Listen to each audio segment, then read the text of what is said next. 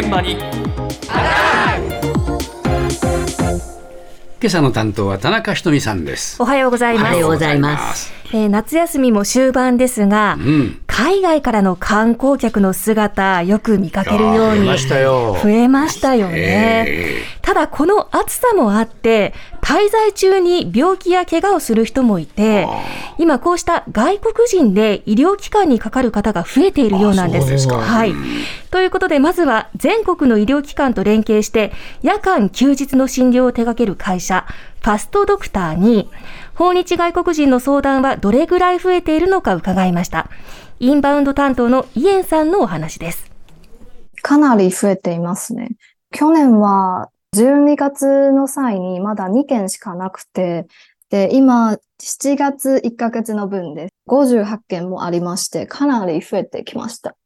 現時点はオペレーターさんは今20名ほどがいまして、中国語、英語、あと韓国語、えっと、他にベトナム語、ポルトガル語、ロシア語、タイ語も対応できます。大体 Google で検索して、ホームページを見つけて、救急往診の依頼が入ります。やっぱり発熱ですね。やはりコロナとインフルエンザも流行っていたので、一番多いのが発熱です。ーあずいぶん去年に比べると増えてるね。どっと増えてますよね。はい。で、発熱の相談が一番多いっていうお話だったんですけど、うんうんええ。やっぱりコロナやインフルエンザの患者が増えているようで、そうですか。えーなかなか厳しい状況なんですが、こちらのファストドクターでは昨年12月からインバウンドの相談が始まって、ええ。今月から外国語を話せるオペレーターを20人に倍増したそうです。ずいぶんいろんな幅があるよね。そうですね、ええ。基本的に中国語、英語、韓国語の方を抱えていらっしゃるんですが、ええ。外部の通訳会社も頼って、そちらにマイナーな言語というか、ベトナム語とかんポルトガル語とかを対応しているということでしそうですたか。はい。で、どんな流れで診察してくれるのかというところなんですけれども、例えば旅行中に具合が悪くなった場合、はい。旅行者の方は、ファストドクターに問い合わせをすると、んオペレーターからまず病状の聞き取りを行われます。はいそしてその内容が医師に共有されて、ええもう行かなきゃいけないと、はい往診が必要な場合は、夜間休日問わず、ホテルまで駆けつけてくれると。あお医者さんが直接やってきてくれます。そうですかはいええ。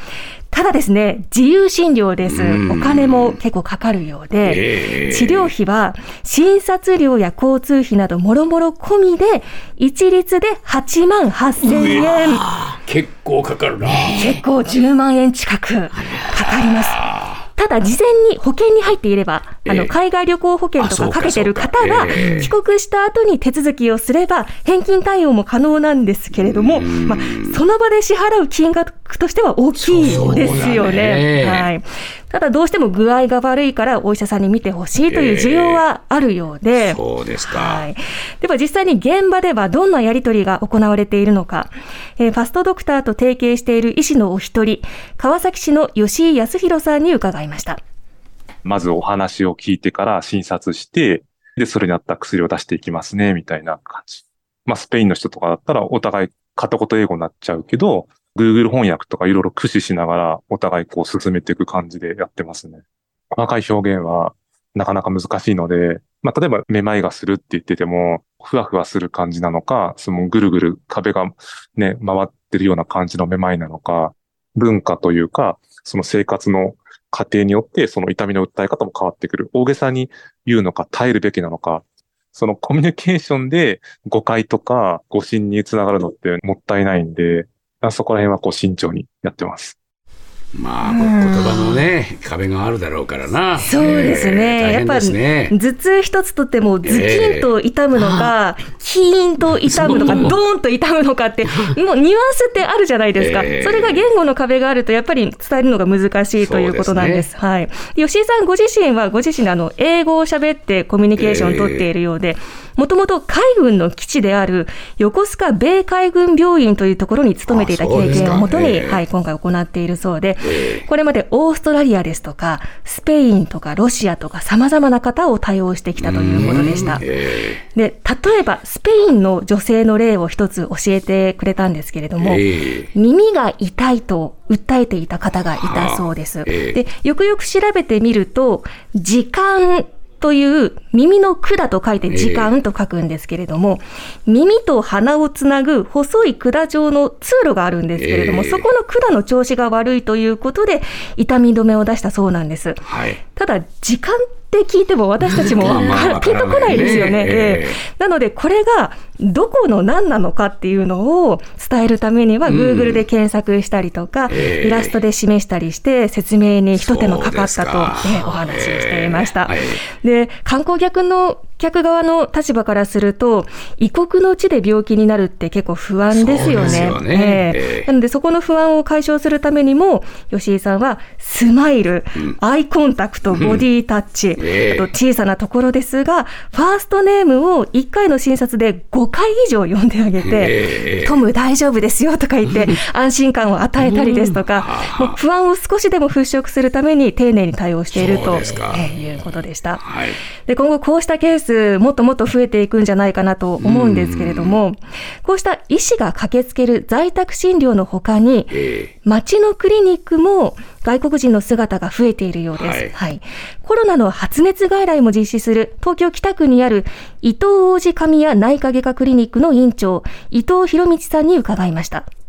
いわゆるツアーとかで来てる人が来るというよりも、もともとその住んでる中国運籍の方がいて、家族が遊びに来るような旅行。そういうパターンも結構多いですよね、我々のところ。言葉全然わかんないのに来る人もいますからね。言葉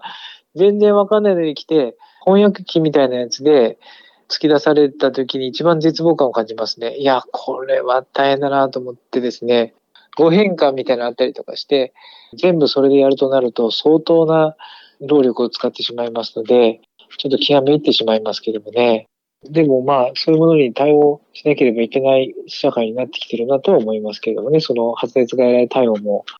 いや大変相当ご苦労。お医者さん側がもう大変なんだよな。うそうですね。もういちいち時間がかかって仕方ないっていう本音で。いきなり突き出されてももう、うわ。ああ、このパターンかっていうふうに思うみたいなんですけど。で、土地柄、中国の方が多い地域で、あの、埼玉県川口市、中国人の一大コミュニティがありますが、そこの隣の地区、北区なので、こちらには在、日本在住の中国人とか旅行者が多く来るということなんです。で、言語の問題もありますが、もともとこの大変な中で、さらに今、コロナの患者さんも増えてきている、ね。うん、陽性者も出てきているので、えー、こちらの病院では発熱外来が混み始めていて、もうキャンセル待ちも発生しているような状況ということです。これからますます中国の人増えてくるっていう話ですからね、ね。この旅行でね。はいいやお医者さん側も大変だなとね、本当ご苦労様です。もっとプールのスポットライト誰一人取り残さない社会をキーワードにゲストをお招きしながら勉強するやつ。みんなで考えてゆこうスポットライト。毎週日曜夜11時配信スタート